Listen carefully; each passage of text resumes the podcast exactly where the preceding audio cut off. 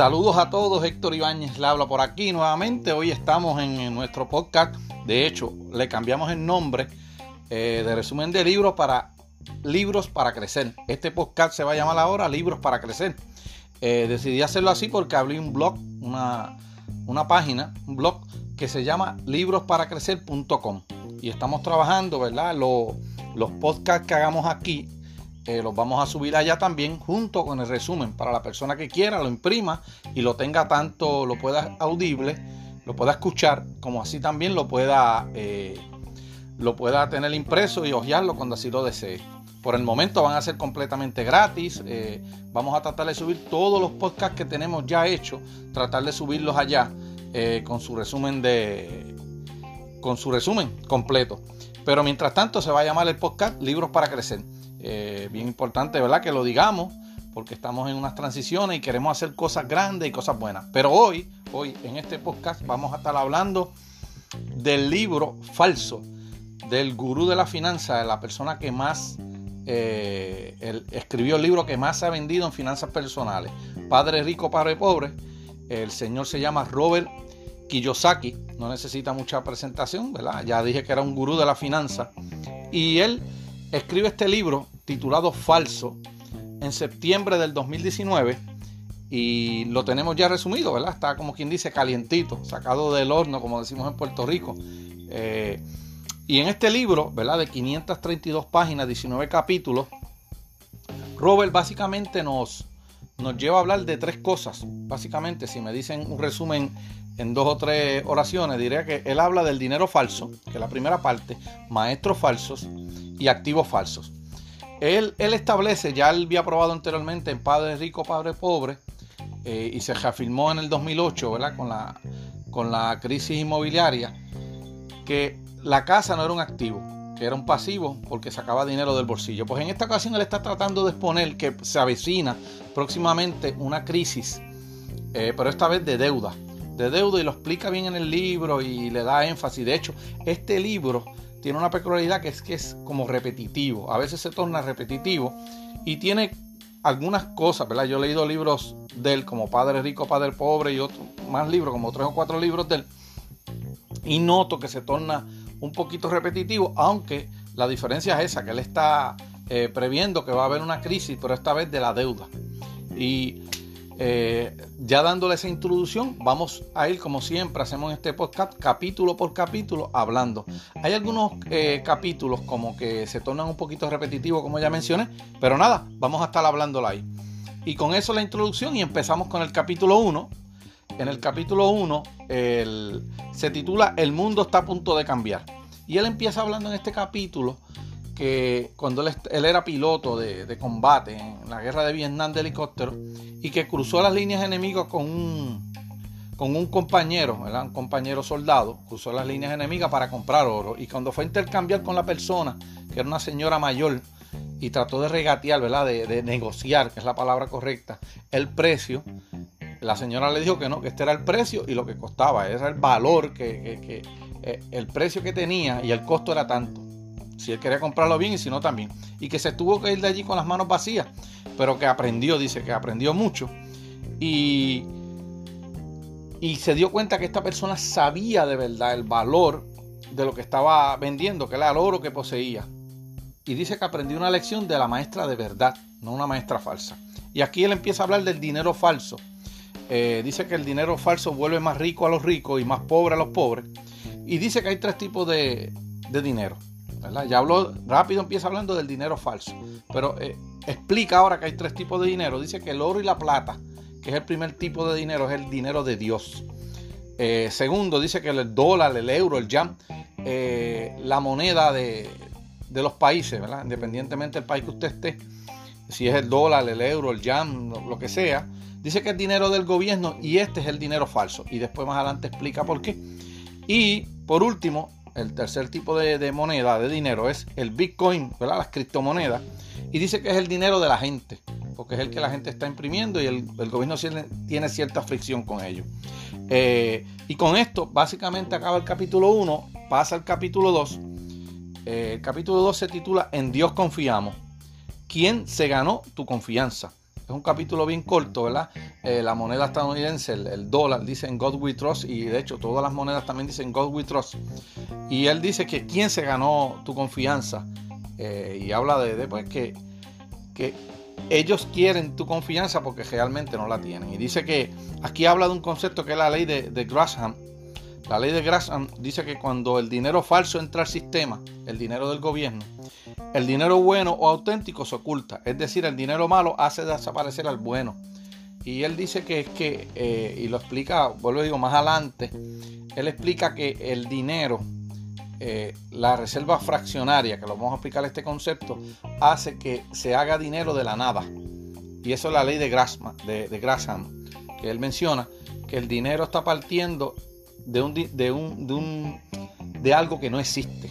Y esa es la ley que él trata de explicar en este capítulo 2. De hecho, el capítulo 1 y 2 es bien breve, no es, es tan extenso. El capítulo 3, el capítulo 3, y aquí empieza ya un poquito más rapidito, dice siete, siete razones prácticas por las que posee oro y plata auténtico. Defensa del dinero de Dios. Él, él, tiene mucho dinero, lo dice en el libro, en, inversión de, de, oro fuera de los Estados Unidos, donde reside, ¿verdad? Dice que siete razones para poseer, oro y plata. Dice que el oro y la plata auténtico no son una inversión para él. Dice que es como un seguro, como un seguro que él tiene, unas garantías que él tiene, por si acaso pasa algo con el dinero, eh, el, dinero eh, que él le llama el dinero falso. Dice, otra razón para poseer oro y plata, dice que no hay riesgo. Con el oro y la plata no hay riesgo, que es estable. Tercero, el oro y la plata traen riqueza real y la riqueza atrae riqueza de la misma manera que la pobreza trae pobreza. Dice que el oro y la plata trae riqueza hacia uno. El cuarto, oro y plata tienen auténtico valor, no es papel ni bonos. Quinto, el sistema está en quiebra por deuda. Y esto es un punto que él siempre está machacando en todo el libro. Y le da y le da y le da. Dice que el sistema está en quiebra por deuda y está roto o fracturado. La brecha está creciendo y estamos al borde de una guerra de clases. Eh, este punto lo establece bien a fondo, en todo el libro lo lleva, que va a haber una crisis que se avecina bien pronto de deuda, que va a haber un, crack, eh, la crisis, la crisis de deuda. Dice que el, sexto, oro y plata es dinero de Dios, el papel, el dólar, los bonos, etcétera, es dinero del hombre. Y el concepto que él trae, me parece que es que lo trae, eh, que siempre dice, la Biblia dice, Mío es el oro y la plata, dice Dios. Siempre el, concepto de la Biblia para llamar eh, dinero es oro y plata. Y por último, es más, es más fácil adquirir el oro y la plata. En estos días fácil, uno hace una búsqueda en internet, lo pide tanto por, lo, por Mercado Libre, eBay, Amazon, eh, compañías que se dedican a vender oro y plata. Y estas son las siete razones por las que él posee oro y plata. Dice que el dinero humano tiene riesgos de contraparte. Es decir, es respaldado por el buen crédito y producción del país, que es un riesgo de contraparte. Dice que es un riesgo de incumplimiento. Esto es eh, cuando el dólar, eh, la moneda de los países pierde el valor. No tanto el dólar americano, ¿verdad? Porque eh, pues yo resido en Puerto Rico, usamos el dólar, somos ciudadanos americanos y no hay tanto esto, pero he notado que en países, ¿verdad? En otros países el dólar tiene unas fluctuaciones bien, bien amplias. Y él dice que, es por, por eso, por el riesgo de contraparte. Dice que el oro y la plata es el dinero de Dios y no tiene riesgo de contraparte. Porque él dice que siempre va a haber minas para extraer. Dice desde que estábamos, antes que nosotros tuviéramos, dice que cuando se acaben las cucarachas, todavía en el mundo va a haber oro y plata.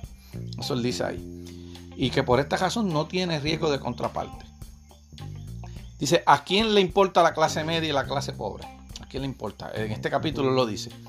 Dice, la probabilidad actualmente de que un niño gane más que su padre es menos de 50%. Dice que hay más de 20 cabilderos por cada miembro de la Cámara de Representantes y el Senado de los Estados Unidos. ¿Verdad? Y son 435 eh, miembros, me parece que son, y 50 senadores. 100 senadores, ¿sabe? Que estamos hablando de que por cada uno y 20, imagínense el montón de cabilderos que hay. En el 1900, el que, el que eh, si no sabe que es un cabildero, un cabildero es una persona que empuja los intereses por los cuales están pagando, ¿verdad? En el 1970, el 1% más rico de la población tenía el 9% de la riqueza. Dice que en el 2017, ese mismo 1% abarcaba el 24% de la riqueza, es decir, el 1% se está haciendo más rico cada vez. Y por eso él pregunta, ¿a quién le importa la clase media y la pobre? Dice que es importante la manera que obtienes tu dinero y tu riqueza, que sea de una manera moral y legal, para atraer riqueza legal. Dice un ejemplo, ¿verdad? De cuando uno tiene oro y plata y lo hace moralmente, es la conquista española en América, que le extrayeron todo el oro que, causaron, que pudieron, y le causaron mucho sufrimiento a muchos indios y a muchos africanos que vinieron, ¿verdad? Esclavizados acá. Y que ese, ese, esa forma de ganarse el dinero no es la, la más moral y correcta. Dice que cuando se emiten bonos hay tres seguros de impago que se tienen. Cuando usted emite bonos, se emiten tres seguros de impago. El primer seguro lo tiene, ¿verdad? Asegurado lo tiene el seguro del vendedor del bono, el comprador del bono y el asegurador del bono. Pero dice que cuando vino la crisis inmobiliaria en el 2008, ninguno, ninguno funcionó. Solamente, ¿verdad? El gobierno tuvo que venir a rescatar los bancos, pero que los trabajadores, que son los, que pusieron el dinero, perdieron todos sus ahorros e inversiones. Otro concepto que establece en este, en este tercer capítulo es eh, los derribados. Una explicación sencilla, él dice que para que son los derribados, y esto fue lo que creó la crisis inmobiliaria del 2008, los derribados la, de los bonos eh, de las hipotecas subprime, ¿verdad? que eran hipotecas que se le fijaba un precio futuro se le daba a la persona para que viviera y cuando llegaba el momento de, pagar la casa valía menos de lo, que, de lo que realmente se había establecido. Y la persona, al no tener el ingreso para pagar, pues tenía que entregar la casa. Y así pasó hasta que siguieron poniendo todas esas hipotecas juntas y vendiendo un paquete de hipotecas como buenas y asegurándolas hasta que llegó el momento que no se podían pagar porque nadie estaba pagándolas y estalló la burbuja ahí. Y eso es lo que él viene. Y él habla aquí de los derivados, que eso era prácticamente la crisis eh, un derivado de estos tipos de bonos. Pero él dice que los derivados, una explicación sencilla que él da, él dice que cuando uno coge una naranja y, la, exprime, sale jugo. Dice que si el jugo de la naranja usted eh, lo mezcla con agua, tiene un derivado. O si lo, lo tiene concentrado, tiene otro derivado. Y que eso son los derivados. La naranja es el producto y los jugos, los diferentes tipos de jugos eh, son los derivados. Y dice que mientras más lejos, eh, más lejos esté el derivado del producto principal, más riesgo tiene. Esto está hablando en el concepto de las inversiones, ¿verdad? Cuando uno compra derivados. Dice que el banco de reserva fraccionaria. Eh, esto es un concepto también bien importante que él habla. Dice que es que cuando se hace un depósito un banco y este puede por autorización prestar esta cantidad sin tener los fondos. Es decir, si usted deposita 10, el banco tiene, puede prestar hasta 9. Prestó 9. Pero el banco se tiene que quedar con un 10%. Pero ahora, al tener los 9, prestó 9, ahora puede prestar de los 9, tiene que quedarse con el 10%. Y así sigue decreciendo. Es decir, los primeros tenía 10, prestó 9 después puede prestar 8.1 y después 7.2 y así sigue prestando y puede hacer mucho dinero prestando que realmente no tiene, pues está imprimiendo dinero de, este concepto de la reserva fraccionaria, que tiene que quedarse con un 10%, pero puede seguir imprimiendo, imprimiendo dinero para prestar. Dice que, y esta es la razón que se presta más dinero sin ningún tipo de garantía real. Es decir, si tienes 10, prestaste 9 entre comillas, tienes 9, prestaste 8.1. Entre comillas, tienes 8.1, puedes prestar 7, 7 y pico. Y así sigues prestando, ¿verdad? Y con estos conceptos, reserva fraccionaria, derribado y las razones que él tiene oro, acaba aquí el, el capítulo 3 y pasa al capítulo 4, que habla de la impresión de dinero falso. La historia se repite. es el título del capítulo, capítulo 4. Dice que las personas que trabajan por dinero falso trabajan para quien lo imprime. Pues, esto es un concepto, él, ataca mucho eso porque él, piensa que las verdaderas inversiones son bienes raíces y son eh, bienes raíces y el oro y la plata, pero que y, los negocios. El oro y la plata es un seguro para él, las verdaderas inversiones son bienes raíces y los negocios. Pero él, él dice que para estar en estas dos tiene que estar bien, bien, bien educado financieramente. Y en este capítulo 4 él lo deja lo deja saber, lo deja saber, ¿verdad? Eh, y habla mucho del concepto del dinero falso, que cuando hace inversiones en bonos, acciones, todo eso son derivados y por lo tanto tienen un riesgo innato. Y es parte del dinero falso. Capítulo 5. ¿Cuánto dinero estás imprimiendo? ¿Cómo asumir el control? Así se llama. Dice que tres razones de imprimir dinero. Las vacas de impresión, dice él. Dice que él hace una historia, dice que la, antes, eh, la forma que tú tenías de poner de colateral eh, cuando querías dinero prestado eran las vacas. Entonces, cuando tomabas dinero prestado, era, la vaca era una especie de, fianza o de depósito de garantía. Dice que los prestamistas recibían su pago en especie. Por ejemplo, si la vaca tenía un becerro, pues esa era una garantía y lo cogían en especie. Pero que la palabra en especie en inglés se traduce en, en in kind. Al traducirse in kind, esto viene de la expresión como kindergarten, que es como eh, la palabra eh, preescolar, como kindergarten, por eso. Y dice que la palabra ganado, ganado, eh, que por eso es que viene ahí de ganado, de ganado, de, no es que, son vacas, es que es ganado. Viene el concepto de ganado, de las vacas que ponían como colateral era el, ganado. Dice que la palabra ganado quiere decir propiedad de cualquier sitio. En cualquier sitio tienes propiedad. Cuando eso, es un ganado, de ahí viene esa palabra. Y dice que la, de ahí viene también la expresión en Texas, cuando te dicen mucho sombrero y poco ganado. Eso, la gente que, vive del, humo, ¿verdad? Otra, la segunda razón para imprimir dinero es el sistema de banca fraccionaria. Vuelve a mencionar lo mismo, el concepto que hablamos, la reserva fraccionaria. Dice que con 10 monedas pueden prestar 9 y así sucesivamente.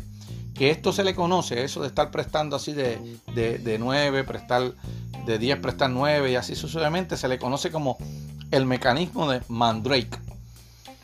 Dice que como es dinero falso en los Estados Unidos, tiene la FDIC.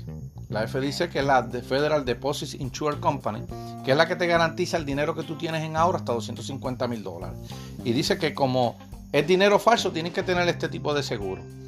Eh, porque como si las personas de momento tienen a sacar todo el dinero, pues los bancos no van a poder darle el dinero porque lo están prestando así en este mecanismo de Mandrake. El, el, cuarto que él dice, eh, decía tres razones y, dio cuatro, ¿verdad? No, no eran tres. La primera, las vacas de impresión, el sistema de banca fraccionaria y los derivados. Eh, de los derivados hace la misma explicación de la naranja, vuelve y la repite, como lo dije anteriormente. Dice que las acciones son un derivado de una empresa, los préstamos hipotecarios son un derivado de los bienes raíces. Y dice que los derivados de los derivados, ¿sabe qué? Un derivado de un derivado. Warren Buffett los llama almas de destrucción masiva y fue lo que provocaron la, la crisis del 2008. Dice que, pregunta, ¿la crisis hipotecaria subprime? Fueron derivados de derivados. Hacían estos préstamos, los ponían todos aparte y los vendieron y los mezclaron también con préstamos buenos. Eh, dice que él pregunta, ¿ha cambiado algo la, crisis, la forma de operar que llevó esa crisis? Dice que en ese momento, en el 2007, había 700 billones en derivados. Dice que para el 2018 hay 4 trillones de dólares en derivados. O sea, que no aprendieron la lección y ahora hay muchísimo, pero por mucho, más derivados eh, dinero y bonos, instrumentos de derribados que lo que había en el 2007 y nos provocó la crisis. La cuarta razón, ¿verdad? Para imprimir dinero es la inflación. El mecanismo de Mandrake se alimenta de la inflación. Dice que con la inflación la deuda baja de valor porque el dinero baja de valor. Y la deuda se puede pagar con dinero más barato. ¿verdad? La inflación hace que, pues, que el, dinero pierda, el, dólar, el dinero pierda eh, poder adquisitivo. Dice que la inflación es mejor que la deflación, porque la deflación conduce a la depresión, porque la deuda tiene que ser pagada con dinero más valioso y costoso. La deflación es cuando en vez de bajar, sube, sube el poder adquisitivo del, dinero, del dólar.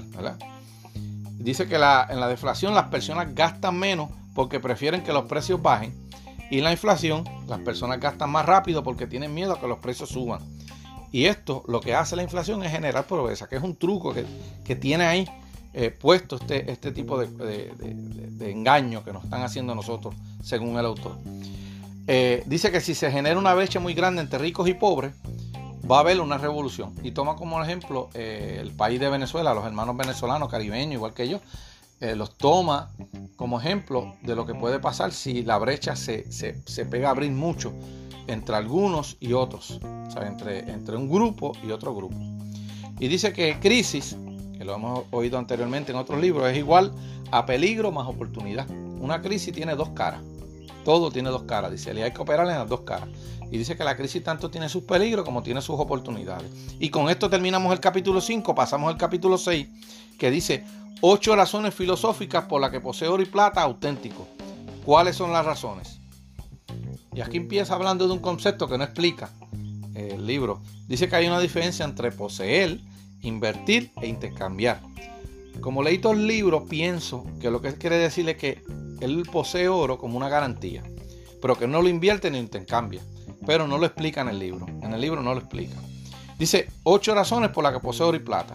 Dice que la confianza que da el oro y la plata. Siempre va a haber oro y plata. Oro y plata no son inversiones, son una especie de seguro, vuelve y lo repite. Y no son, para él no es para generar dinero, es para tener un tipo de seguro. Dice que oro y plata no implica riesgo. Los bancos no son seguros, por eso que existe el Federal Insurance eh, FDIC, Federal Deposits Insurance Company, dice que la accesibilidad del oro y la plata.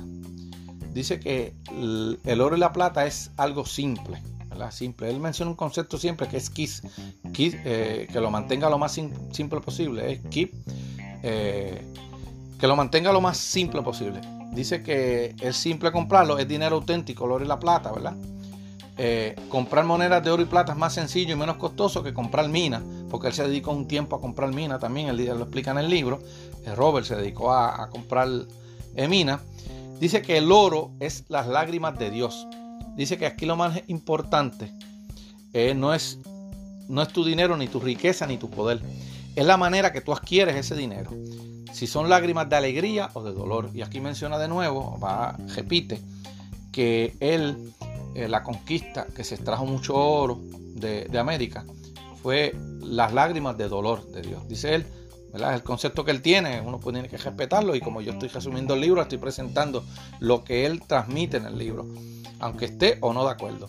Y él dice que, ganarse el oro no puede ser, tiene que ser con lágrimas de alegría. Y él establece que fue que él vio una persona que estaba dando una charla eh, un tipo de estos como oriental, dando de esotérico y estas cosas, y él le llamó la atención mucho, como estaba criado en una iglesia cristiana, donde decían pues que el oro y que no podía hacer alarde, esta persona tenía mucho oro, y le pregunta por qué él tenía tanto oro, y él decía que él mucho oro porque el oro era las lágrimas de Dios, y de ahí es que él saca un concepto este, que son las lágrimas de Dios, el oro.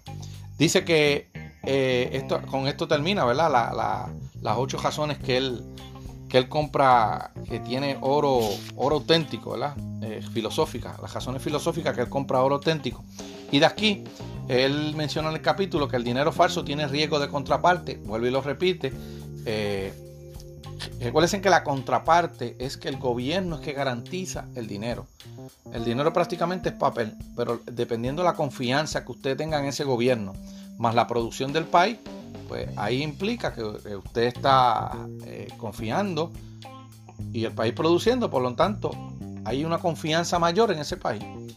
Cuando eso es inestabilidad política, la moneda tiende a, devaluarse. Dice que no compre monedas numismáticas, ¿verdad? Esto es moneda de coleccionista. O sea, raras o de colección. Moneda de colección si no eres experto en el área, no lo recomienda, ¿verdad? Porque es una inversión, ¿verdad? Tanto riesgosa si usted no tiene los conocimientos, no tiene la educación. Dice que las élites económicas toman las cosas simples y las hacen complejas. Y aquí es que él, establece el, concepto este de KISS, KISS en inglés, ¿verdad? Que es keep, it, stop simple, stuff simple. Que mantenga las cosas sencillas. Keep it, stop simple. Eso es KISS. Dice, eh, también habla en este capítulo los grandes tesoros, las 5G, las 5, eh, los 5G de referencia a grandes. Eh, dice que los 5G grandes tesoros son el oro y la plata, los alimentos, la gasolina, los terrenos y las armas y las municiones. Dice él, la protección y las divisas. Es lo que se refiere con armas y municiones. Pero estas son las cosas más importantes según él. Dice que el oro, plata, alimentos, gasolina, terreno, son cosas para subsistir. Y es bien importante. Aquí eh, él hace también unos, juegos y unos malabares con estas palabras, porque dice también que él compra esto, compra esto, pero almas no compra, pero que sí debes tener una reserva o algo de alma, dice él. Es bien raro lo que él expresa aquí, es como si fuera una, hubiera una catástrofe en el mundo y, fuera a pasar algo y él está ya eh, tomando las medidas. Y con esto acaba el capítulo 6 y la primera parte del libro.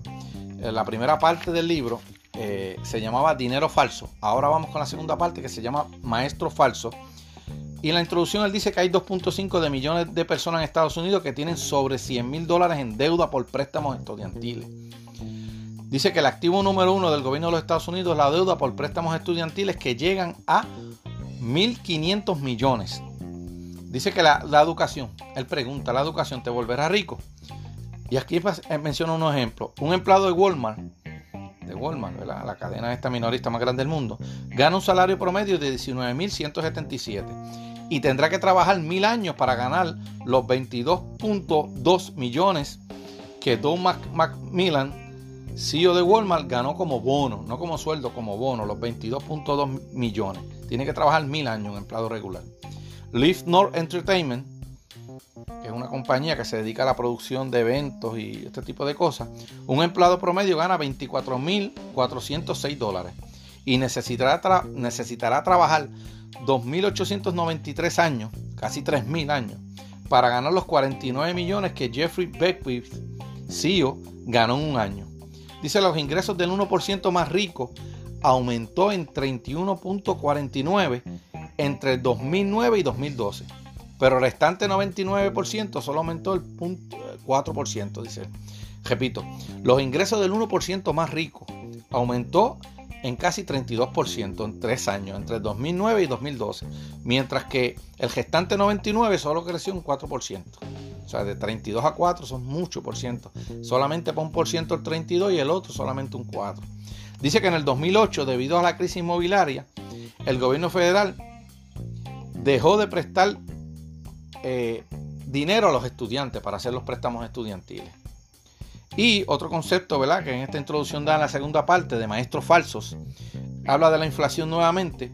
Dice que la inflación le roba a la clase media a la clase pobre. El sistema bancario produce inflación para que la economía no colapse. Por eso, y eh, produciendo inflación para que no colapse, lo que hace es perjudicar a la clase media y a la clase pobre. Dice que eh, la inflación, el concepto que le está hablando, aquí sale de la inflación y hay un comentario bien, bien fuerte, ¿verdad? que dice que los jugadores retirados de la NBA, el 60% se declaran bancarrota, en quiebra, cinco años después de su retiro. Esto es debido a que no tienen, esto le pasa como los que juegan la lotería y, se pegan. Eh, no tienen educación financiera y lo que hacen es desperdiciar el, el dinero. Y ahora vamos para el capítulo 7 Dice, ¿por qué los reyes magos eran hombres sabios? El valor a largo plazo, el valor a lo largo de toda la vida. Ese es el título. El título es ¿Por qué los tres reyes magos eran hombres sabios? El valor a, lo largo de toda la vida. Y aquí él habla una historia que una maestra preguntó que cuando, eh, ¿por qué los, reyes magos eran, eran eh, sabios? Y después que él contestó muchas cosas, los niños, ella dijo algo que él no se le olvidó nunca, y este capítulo lo menciona, porque toda su vida buscaron grandes maestros y porque nunca dejaron de aprender. Y es una lección bien importante para nosotros, es que busques buenos maestros, de hecho la segunda parte se llama así, maestros verdaderos o maestros falsos, que busques buenos maestros y que aprendas toda la vida, que nunca dejes de aprender. Prácticamente este es el capítulo 7, se pasa al capítulo 8, que dice, regreso a la escuela. La lucha contra los maestros falsos. Dice que su padre pobre, cuando terminó sus años de servicio en la Marina de los Estados Unidos, le dijo que estudiara una maestría y si podía un doctorado para que consiguiera un buen trabajo, mientras que el padre rico le dijo que tomara un curso de bienes raíces, que aprendiera a usar la deuda como dinero. Y ahí él establece, cuando toma un curso de bienes raíces, establece eh, los niveles superiores de los maestros que él dice que un maestro, eh, hay unos ciertos niveles, si usted va al, al, a librosparacrecer.com, ¿verdad? Tiene que marcarlo directo porque todavía Google no me está dando el, site directo. Yo lo voy a subir ya en breve, voy a estar subiéndolo, trabajándolo después que termine el podcast, tratar de subirlo, para que usted vea los niveles superiores del maestro, porque le saco una foto y la subí en el resumen que estoy presentando y establece unos niveles de aprendizaje para usted conocer qué es un buen maestro. Pero básicamente lo que él dice es que un buen maestro tiene que tener la experiencia. El capítulo 9, ¿verdad? Con esto termina el capítulo 8. El capítulo 9 dice cómo pescar muchos peces, ver lo invisible. Dice que no puedes pescar en agua limpia, solo puedes pescar en agua fangosa. Le decía el padre Jico a él. Dice que aprender algo siempre va a ser difícil. Por eso en agua a río revuelto, ganancia pescadores, dice el jefrán. Pues esto es lo que él quiere decir que le decía el padre Jico. Dice que aprenderle va a ser un proceso difícil. Dice que la prosperidad provoca que las personas se tornen débiles y flojas. Esto es, eh, cuando usted es próspero, pues quedarse en la zona confort, lo que él quiere mencionar ahí. Dice que las personas que no tienen educación financiera se vuelven adictas al dinero, al alivio que produce y los problemas que resuelve. Y como necesitan más, se esclavizan por tenerlo. Se vuelven esclavos del trabajo no ponen el dinero a producir por ellos, sino que se ponen ellos a trabajar para producir mucho dinero. Lo repito, las personas que no tienen educación financiera se vuelven adictas del trabajo, al alivio que produce el dinero y los problemas que puede resolver el dinero. Y como necesitan más, se, esclavizan para obtenerlo. Eh, otro concepto en este capítulo que él menciona, para los empresarios lo más esencial de la vida son las palabras dinero y flujo. El flujo de dinero al empresario es como el, perdón, el flujo de dinero al empresario es, es como al cuerpo el flujo de sangre. Dice que el IQ financiero de una persona es la capacidad de esta persona de resolver problemas económicos. Y dice que por eso el IQ financiero se mide por dinero. Hay seis palabras elementales que toda la persona que quiere educarse financieramente tiene que conocer al dedillo, según él. Eh, una de las palabras es ingreso, gasto, activo, pasivo, dinero, que es efectivo, y flujo. Él dice que, por ejemplo, él define activo algo que echa dinero a tu bolsillo. Pasivo, algo que lo saca. Sencillo, que no le dé mucha vuelta a las definiciones. Eh, dice, por ahí pone un ejemplo que puso un papá rico, papá pobre. Dice que si tu casa te saca dinero de tu bolsillo, no es un activo, es un pasivo. Y dice, él, él hace una pregunta en el libro bien interesante. Dice, ¿por qué la gente no se vuelve rica? Dice, porque la escuela te enseña a cometer errores estúpidos. Esa es una de las razones. Dice el que porque la gente no, está rica. Porque en la escuela te enseña que si cometes un error eres un estúpido. Dice que en la vida real los errores te enriquecen. Porque aprende. Dice que pedir ayuda en la escuela es trampa. En la vida real, los negocios y las inversiones, eh, el trabajo en equipo eh, es tú pides ayuda es que tú estás haciendo trabajo en equipo. Dice que la gente común tiene asesores financieros, corredores de bolsa y de bienes raíces. Dice que en la escuela tener buenas calificaciones significa que eres inteligente. En la vida real lo importante son los estados financieros. Dice que te enseñan a que salgas de deuda. En la vida real la deuda permite que los ricos se vuelvan más ricos porque la gente rica sabe cómo usar la deuda para ser más rico. Eh, te enseñan a ti que tienes que salir de deuda. Él dice que no, que te enseñen a manejar la deuda para hacer más dinero con ese dinero. Como no tienen educación financiera, las personas se convierten en peces que las élites académicas pescan en sus redes de mentira. La principal función de la educación es certificar tu inteligencia, ética laboral y conformidad. Es decir, la educación te prepara para ser un buen empleado o te detecta las cualidades de un buen empleado. Dice que te enseñan que pagar impuestos es un acto patriótico. Dice que en la vida real los ricos no pagan impuestos. Y menciona un ejemplo del yerno de Donald Trump aquí, eh, con un concepto más adelante lo menciona, que no, no, paga, no paga contribuciones. Dice que las leyes fiscales son incentivos del gobierno si haces lo que ellos quieren, ¿verdad? Si tú haces lo que el gobierno quiere, las leyes están para ayudarte a ti, las leyes fiscales. Te incentivan eh, generar dinero. Dice que la distribución de los impuestos está bien mal distribuida, pero están en los cuadrantes que él dice, él establece en, papá rico, papá pobre, los cuadrantes del dinero, dice que la E de empleado, la A de autoempleado, la D de dueño de negocio y la I de inversionista. Dice que los empleados pagan 40% de contribuciones de su ingreso. Los autoempleados pagan 60, que pagan más aún. Dice que los dueños de negocio pagan 20, mucho menos, y que los inversionistas pagan cero, cero en, en. Y con esto, eh, Robert Kiyosaki termina el capítulo número 9, empieza el capítulo número 10, porque los errores son tu mejor maestro, dice él, son tus mejores maestros. Usa los errores para volverte rico. Dice que la mayoría de los problemas del mundo y dificultades personales empezaron con la necesidad que tenemos de tener razón. Que nunca discutas con tener la razón porque ahí es que empiezan los problemas. La contraparte de tener la razón, dice, es el miedo a equivocarse. Que, esos son los dos extremos. La necesidad de tener razón nos está matando, dice él. Eh, la necesidad de tener razón nos está matando. Dice que dualidad de modo. Si tú estás en lo correcto, significa que otra cosa es incorrecta. O sea, una no puede existir sin la otra. Eh, eso es la dualidad de modo.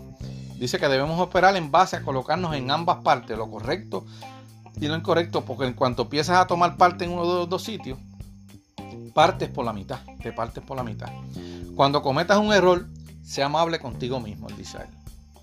Eh, Dios te habla con amor y compasión cuando cometes un error. Y quiero hacer un alto aquí porque en estos capítulos él menciona un lado bien espiritual de él. Él dice que no es cristiano ni se mete en la política, pero muestra su lado bien espiritual. Eh, dice que los fracasos repentinos son la primera señal que no sabes lo que necesitas saber, que tienes que estudiar más y educarte más. Eh, la tentación radica en, cuando tú cometes un error, ¿verdad? La tentación radica en fingir que no cometiste un error, mentir, dar excusas, culpar a otro, ejecutar acciones legales sin razones verdaderas o lanzarte en grande a un precipicio. Él dice que ahí es que radica el, verdaderamente el error. Los errores se convierten en pecado cuando no los admitimos, dice él. El talento por sí solo no basta para garantizar el éxito. La diferencia la marca las horas de práctica. Dice que si tú practicas cuatro horas al día por siete años, a partir de siete años ya estás a nivel de mundial, de clase mundial. Esto es la, teoría de las 10.000 horas. Dice que los errores son la base del verdadero éxito. El miedo de perder produce más perdedor y pérdida porque es una emoción muy poderosa. ¿Ve? Que hay que eh, dejar de tenerle miedo al miedo, lo que más o menos quiere decir. Dice que las personas temen el riesgo que las personas que temen el riesgo pertenecen a cuatro categorías, dice. Los trabajadores, los empleados, el apostador, que tiene miedo al riesgo, los estudiantes y el criminal, ¿verdad? Porque está haciendo las cosas fuera de ley. Esas son las cuatro personas eh, que le temen al riesgo. La palabra educación viene del latín educere, que significa extraer algo. El sistema educativo en estos días no cumple esta función, sino que en vez de extraer lo que hace es introducir, poner conocimiento, en vez de sacar los conocimientos de las personas. Dice que el dinero y el sexo interfieren en el aprendizaje. Esto, eh, cuando uno no debe mezclar este tipo de cosas, ¿verdad? Con, con, el proceso de aprendizaje y de generar dinero, dice. Es lo que él menciona ahí. El capítulo 11, él menciona por qué regresar a la escuela te mantiene pobre el capítulo pobre, eh, hace una pregunta en el capítulo 11, ¿por qué regresar a la escuela te mantiene pobre? La rebelión contra un sistema obsoleto. Dice que la palabra más destructiva que una persona puede decir es no puedo. O sea, la más destructiva. Para la élite mundial, su principal eh, y más pesado pasivo es los empleados. Por eso es que no quieren reclutar y están desarrollando tanta robótica, robótica inteligencia artificial. Y aquí acaba el capítulo 12, ¿verdad? Bien breve ese capítulo 11, perdona eh, por qué regresar a la escuela. Y él habló anteriormente que los préstamos estudiantiles, que muchas personas se quedaban con préstamos estudiantiles, realmente no le hacía de muy bien eh, la preparación que tenían. Porque se quedaban con una deuda tan pesada que no le dejaba eh, hacer prosperar. De hecho, había un montón de personas con sobre 100 mil dólares, dijo anteriormente. El capítulo 12, empresario de la educación. ¿Puedes ver el futuro? Dice que la edad promedio de depresiones en las personas en el 1938 era 29 años. Dice que para el 2009 las depresiones, la edad promedio es 14 años y medio. Estamos sufriendo más, más, depresión. Dice que tener intensidad y espiritualidad en el trabajo marca la diferencia. Eh, por eso él, habla mucho espiritual en este capítulo. Por eso no le doy tanto énfasis porque se va por lo espiritual, dice eh, eh, Robert. Capítulo 13 se titula Un estudiante de Dios. Elige bien tus maestros. Dice que la vida más importante de un empresario es vender. Eso yo lo he leído en anteriores libros, que si usted es un empresario o un emprendedor, usted tiene que tener capacidad de vender. Dice que las ventas equivalen a ingresos. La mayoría de las personas tienen dificultades económicas porque no saben vender. Esto es bien importante. Este que menciona, la mayoría de las personas tienen dificultades económicas porque no saben vender. Dice que nuestro sistema educativo produce mentes divididas. Un problema es que la tecnología evoluciona rápido, pero el ser humano no hemos cambiado mucho en, los últimos 500 a 1000 años. La, tecnología va evolucionando rápido, pero nosotros pues vamos cambiando más lento, dice él. Hay un refrán que dice, que dice menciona, que en las trincheras no hay ateo, dice él. Eh, ¿Por qué lo menciona? Porque él dice que el éxito para el autor eh, es la búsqueda de maestros espirituales que le enseñaron a él, ¿verdad? Permanecer en silencio para llegar a ser un estudiante de Dios. Él, está hablando aquí del concepto de la meditación y el concepto de eh, mindful, eh, el concepto este de, mantenerte callado y encontrarte a ti mismo y pensar eh, en ti mismo. Él lo menciona aquí, aunque no directamente el concepto de, de mindful. Mindful, él no lo menciona directamente, pero tiene el concepto y la idea. Dice que Dios para él, Dios, la palabra Dios significa director, de y de director, omnipresente o y salvador, ese. Esas son las palabras que él usa para referirse a Dios. Y dice que la palabra Saturi en el budismo es una experiencia de destellos de iluminación. Él dice que cuando tú ganas eh, tu primer negocio, que tú ves algo, que sientes esta, esta magia que estás echando para adelante, pues dice él que eso es Saturi en budismo y que es una experiencia como que estás iluminándote. Dice que la palabra coraje viene del francés coraje, que significa corazón. El courage, me imagino que lo que quiere decir que viene del francés eh, coraje, que significa corazón. Y con esto, ¿verdad? Él acaba la segunda parte del libro que se titulaba Maestro Falso. Él hace un ataque bien fuerte, bien fuerte al sistema educativo. Y él dice que te eduques por tu cuenta con libros, con seminarios y que verifiques quiénes son esos que están dando esos seminarios, que sean gente que tenga experiencia. Porque dentro de los maestros auténticos si buscan en librosparaquecer.com pueden imprimirlo. Resumen, van a encontrar ahí eh, lo que él llama maestros auténticos, cómo se dividen en por de, conocimiento. Y vamos para la tercera parte, ¿verdad? La tercera parte se llama activos falsos. Y dice, empieza diciendo por qué la clase media la, la clase pobre son cada vez más pobres. Porque invierten en activos falsos y que cree que son activos auténticos. Esto lo mencionan padre rico, padre pobre. Los ricos no trabajan para conseguir dinero los ahorradores son perdedores y tu casa no es un activo. Esos son tres conceptos falsos. Los ricos no trabajan para conseguir dinero, los ahorradores son perdedores y tu casa no es un activo. Dice que la clave para invertir es hacerlo en lo que te gusta y no en lo que te digan los asesores financieros. Tus gustos. Aprender a educarte y eh, lo que te gusta. Para el autor generar dinero es un juego. Por eso le están los cuadrantes, dice él, de inversionista y de negocio propio. La pregunta más importante es, ¿te apasiona el juego? Y la otra más importante es qué quieres que Dios haga. ¿Qué quieres que Dios haga con tu vida? Dice que hay cuatro activos básicos, que son los negocios, bienes raíces, los insumos, que son oro, plata, petróleo, alimento y agua, que las, las 5G grandes. Y el otro activo son los activos de papelaciones, bonos y fondos mutuos. Que no está muy de acuerdo con ellos. Vale. Eh, él dice también que los activos de papel son más adecuados para el inversionista promedio para la gente con poca educación financiera, pero para el inversionista preparado, eh, perdona, los activos de papel son más adecuados para el inversionista promedio, para la gente con poca educación financiera y para, para el inversionista que no está educado, no está educado bien. Dice que mientras más alejado está el derivado de la fuente original, más volátil se vuelve. Esto ya lo había mencionado anteriormente. El problema con activos de bienes raíces y negocios es que son líquidos, dice él.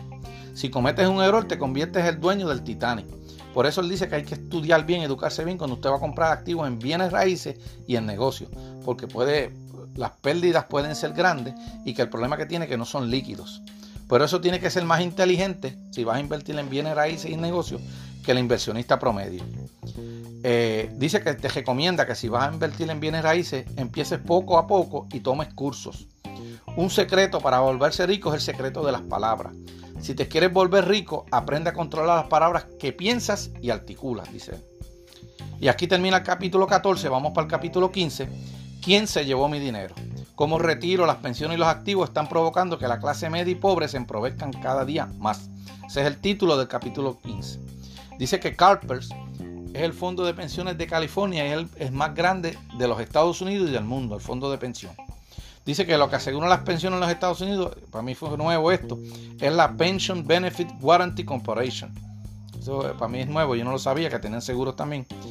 Dice que, que, cuáles son las amenazas para la economía mundial. Dice que la tasa de interés creciente, al bajar la tasa de interés, hizo que se formaran burbujas de activos.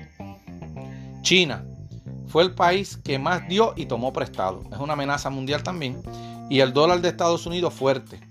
Dice que los productos suben de precio y si baja la demanda se pierde. Dice que el producto suben de precio. Y si baja y si baja la producción se pierden empleo. La pérdida de empleo no le conviene a países que tomaron prestado a Estados Unidos. Y otro riesgo, ¿verdad? Para la, amenaza a la economía mundial es las pensiones. Dinko, eh, esto menciona ahí, ¿verdad? Que son las amenazas mundiales, la tasa de interés creciente, China, el dólar de los Estados Unidos fuerte y las pensiones.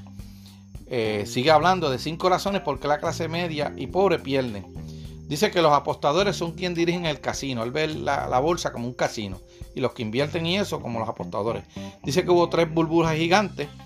Eh, una crisis financiera en, en, Tailandia en el 98, en el 99.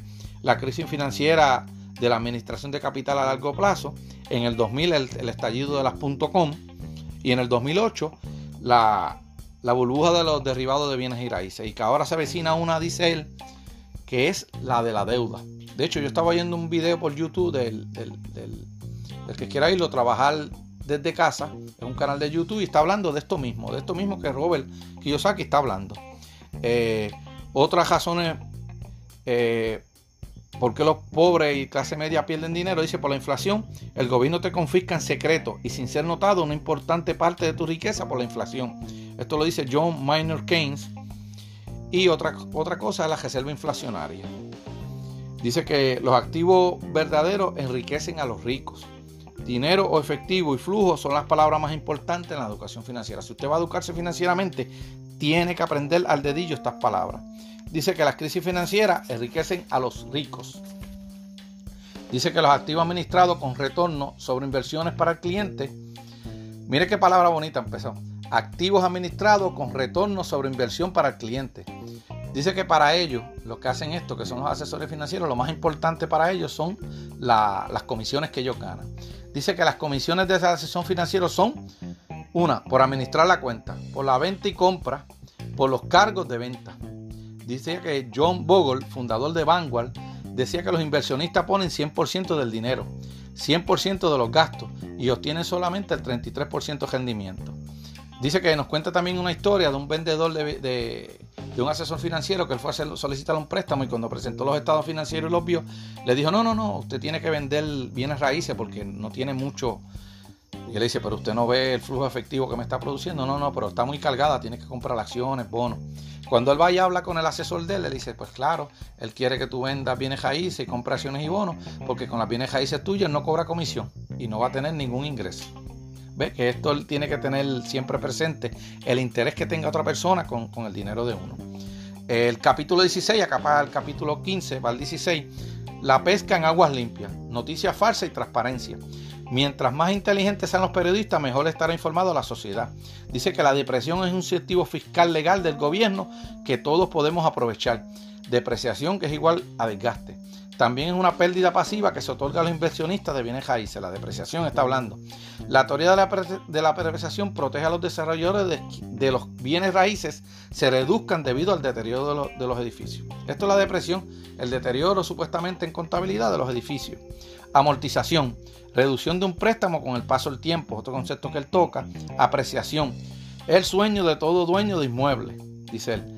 El problema es el impuesto como ganancia de capital al vendedor. Cuando usted vende, usted tiene una ganancia de capital, pues de ahí el gobierno le va a cobrar, eh, le va a cobrar unos impuestos de esa ganancia de capital.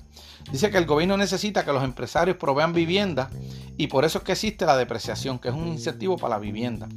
El gobierno quiere empresarios porque generan empleo. Esto es un incentivo de empleo. Los incentivos fiscales, el gobierno se los da a los grandes empresarios porque estos pagan bien y estos empleos bien pagos traen negocios más pequeños. Dice que estos incentivos de empleos bien pagos y grandes empresas.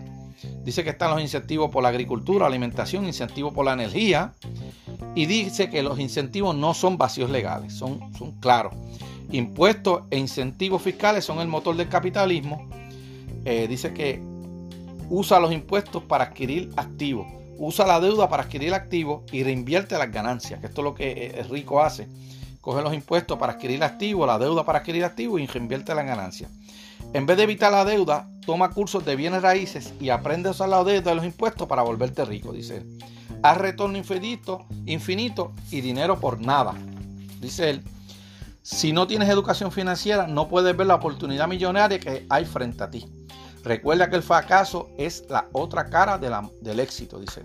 Aquí el autor muestra cuando, cuando creó el juego de cash flow y lo envió a la Universidad de Harvard y se lo devolvieron sin abrirlo, sin ningún tipo de recomendación ni nada. Dice, él vio el otro lado y dijo, cuando envió ese, ese, juego, dijo, no, no, si me lo devolvieron, olvídate, esos son gente que ya fueron educados por maestros falsos. De hecho, ese libro y ese juego fueron un éxito, un bestseller en venta. Y no se dejó llevar por lo que decían aquellos eh, profesores o gente educada de Harvard. Y con esto él termina el capítulo 16 y empieza el capítulo 17. Dice, el fin del dólar estadounidense. Auge, descalabro, caída, colapso. Diferencia entre capitalismo y comunismo. El comunismo se basa en un gobierno centralizado. El capitalismo se basa en bancos centralizados. Dice que el dinero se podría convertir en muy poco tiempo por sus siglas en inglés en CPR, Derechos Especiales de Giro, según Jim Ricard. Él no explica qué es esto, pero dice que se pueden, el dinero se puede volver eso. El verdadero problema del dinero del gobierno es la palabra confianza, dice él. ¿Por qué el dinero desaparece? El dinero es una idea, no existe, dice él. Para que el gobierno para que el dinero exista, también debe existir la confianza en nuestros líderes, de nuestro, en los líderes del gobierno. El dinero auténtico representa trabajo genuinamente realizado. Imprimir dinero falso no exige trabajo real. Dice. El dinero auténtico genera valor. El dinero falso se roba el valor y por eso no puede acumularlo. Imprimir dinero falso despoja a la gente real, despoja a la gente y devalúa el trabajo legítimo que, que esta gente realiza. Los manipuladores del dinero despojan a la gente real y devalúan el trabajo legítimo que ésta realiza. Lo dice de nuevo. Cuando la gente despierte y la confianza que tienen los líderes llega a su fin, el dinero falso del gobierno ya no será intercambiable y la avalancha de deuda se desplomará desde la cima de la montaña. Por eso él dice que va a haber una crisis ya mismo. La educación financiera es una acción de autodefensa contra los codiciosos, sean pobres o ricos. La educación financiera es una protección. No hay mejor momento que el presente para invertir. Dice que compres oro y plata porque cuando China tenga bastante oro, Estados Unidos y China permitirán que el oro aumente. ¿Por qué? Porque China tiene mucha deuda en bonos con los Estados Unidos y si empezara a deshacerse de la deuda China, la economía de Estados Unidos decae. Dice que los bancos centrales no necesitan pedir permiso para imprimir dinero. Y cita a Mayor, Mayor Rothschild cuando dijo, demen el control del dinero y no me importa quién haga las leyes. Dice que recuerdes que la inflación se produce cuando hay mucho dinero en la economía y disminuye el valor adquisitivo del dinero. Eh, dice que riesgo de contraparte significa que el valor del activo depende de alguien más que depende de un tercero. El riesgo de contraparte significa que el valor del activo que tú tienes depende de alguien más, de alguien, ¿verdad? De un tercero. Y con esto termina el capítulo 17, vamos para el 18. Dice, Prepárate para un futuro, más, brillante. Cómo alcanzar la salud espiritual y la riqueza y la felicidad. El autor sigue la rutina expresada en el libro de Mañanas Milagrosas, que lo resumimos en este podcast. Si quieren oírlo, está por ahí. Eh, habla también de la teoría del techo de cristal. Dice que es el pensamiento que la mujer es menos competente que el hombre, especialmente en temas de, de dinero. Dice que la realidad es que el dinero no discrimina por edad, sexo, género origen étnico. Los que discriminan son las personas. Dice que el síndrome del techo cristal de los hombres es el síndrome del, macho alfa, que se cree que está por encima. La mayoría de las personas se creen su propio techo de cristal. Y dice que la mayoría de, de los techos de cristal en tu vida no te causarán problemas siempre que reconozcas que existen. El problema es que la mayoría de las personas no saben que existen. Dice que la mayoría de las personas quieren dinero, no quieren ser ricas. Trabajar por dinero es sencillo, pero volverse rico es difícil. La mayoría de las personas quieren dinero, no quieren ser ricas. Trabajar por dinero es sencillo, pero volverse rico es difícil. La espiritualidad es un despertar según Anthony de Melo, dice él. La salud de la medicina tradicional es falsa. La verdadera salud es la espiritual, ¿verdad? Refleja el lado espiritual de él. Dice que se conoce como cisne negro cuando nos ocurre un suceso impredecible o imprevisto que tiene consecuencias extremas. Esto le está hablando mayormente a la espiritualidad como situaciones que tú desarrolles una enfermedad que tú no puedas trabajar con ella. Y con esto pasamos al capítulo 19 eh, que se titula Cómo volar como águilas en un mundo controlado por pollos. Asume el control de tu vida. Y empieza diciendo cómo aprender a volar como águilas. Dice que despiertes. Si te molesta cuando atacan tus ideas, verifica si no te lavaron el cerebro con ideas falsas.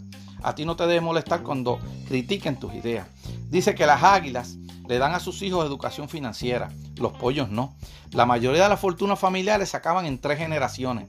La primera generación amasa la fortuna, la segunda generación la disfruta y la tercera generación la pierde. Hay que hacer riquezas dinásticas que duren muchas generaciones, dice él. Las águilas cometen errores y aprenden de sus errores, los pollos no.